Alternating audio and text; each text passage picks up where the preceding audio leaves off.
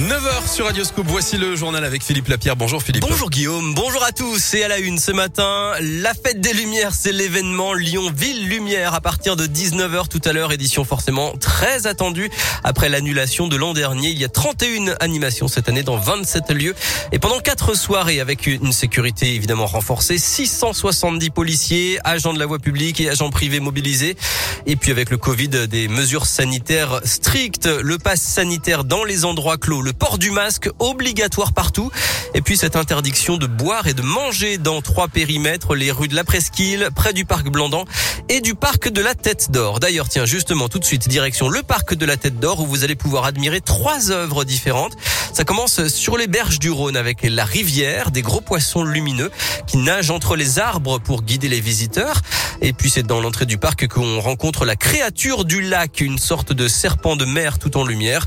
Et enfin, place au ricochet, le lac du parc qui a inspiré Jérôme Donat de la direction de l'éclairage urbain de la ville de Lyon. C'est une œuvre qui part d'une inspiration d'enfant. Quand on m'a proposé le lieu euh, du lac du parc de la Tête d'Or, quand j'ai été m'imprégner de l'espace, forcément cette grande étendue d'eau donne envie de refaire des ricochets. Le challenge que c'est, c'est surtout le reflet de lumière qui est créé sur la surface d'eau. Puisque si on voit un ricochet, c'est finalement parce qu'il y a eu un impact et qu'on perçoit cette onde-là. C'est ça qui m'intéresse, puisque la lumière c'est mon métier, c'est mon outil de travail. L'idée de pouvoir jouer avec une immense étendue d'eau sur un panorama aussi exceptionnel, euh, c'était un, beau challenge pour nous et c'est intéressant. Et il faudra aussi lever les yeux pour voir l'œuvre Végétalume des lumières féeriques dans les arbres du parc. N'oubliez pas également les Luminions du cœur, événement en partenariat avec Radioscoop. Vous pouvez acheter euh, des Luminions à 2 euros ou bien allumer des lumières virtuelles sur le site Illuminion au profit de l'association étudiante Gaëlis.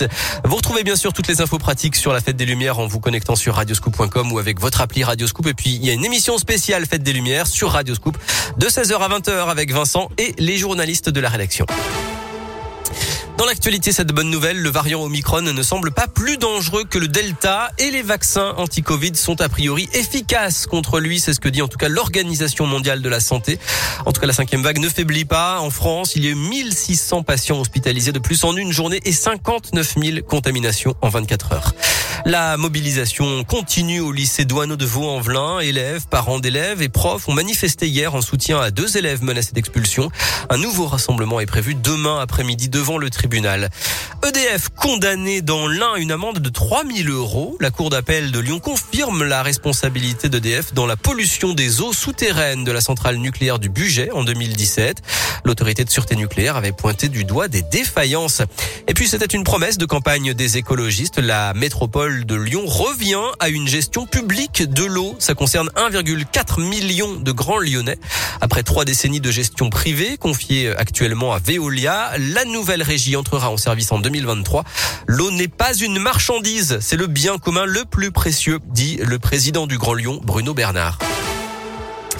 Quelle sanction pour Lyon? La commission de discipline de la Ligue de foot professionnelle se réunit à 18h pour trancher après les incidents qui avaient conduit à l'interruption du match contre Marseille en novembre.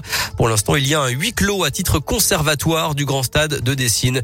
Et puis, il y aura bien des supporters des Rangers demain à Dessine pour le match de Ligue Europa. OL Glasgow, une interdiction totale avait été évoquée en début de semaine, mais finalement, il n'en est rien. Les Écossais seront là pour le match à 18h45 et ensuite pour la fête des Lumières.